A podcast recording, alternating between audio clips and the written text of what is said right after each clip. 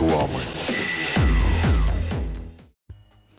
Доброго времени суток, дорогие друзья! С вами, как водится, я, эксперт по рекламе Елена Кеслер и мои очередные рекламные наблюдашки. Знаете, я как девочка иногда посещаю женский туалет. И вот что я заметила. Там всегда очередь, особенно после кинофильма или спектакля.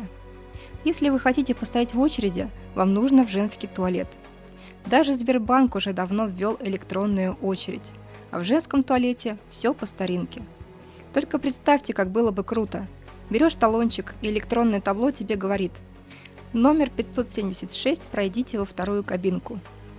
Никто не пляшет в проходе, а все чинно сидят на диванчиках и не мешают тем, кому повезло оказаться в очереди раньше, чтобы удовлетворить свои нужды. Так ведь нет.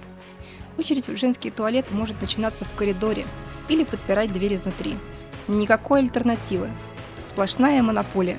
Такому ажиотажу позавидовал бы любой продукт. Ведь все мечтают, чтобы за его товаром или услугой стояли такие очереди. Нет, я не призываю открывать торговлю в туалетах, но принцип позаимствовать можно.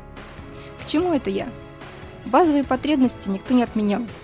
Если ваш продукт удовлетворяет такую потребность, продавать его будет проще.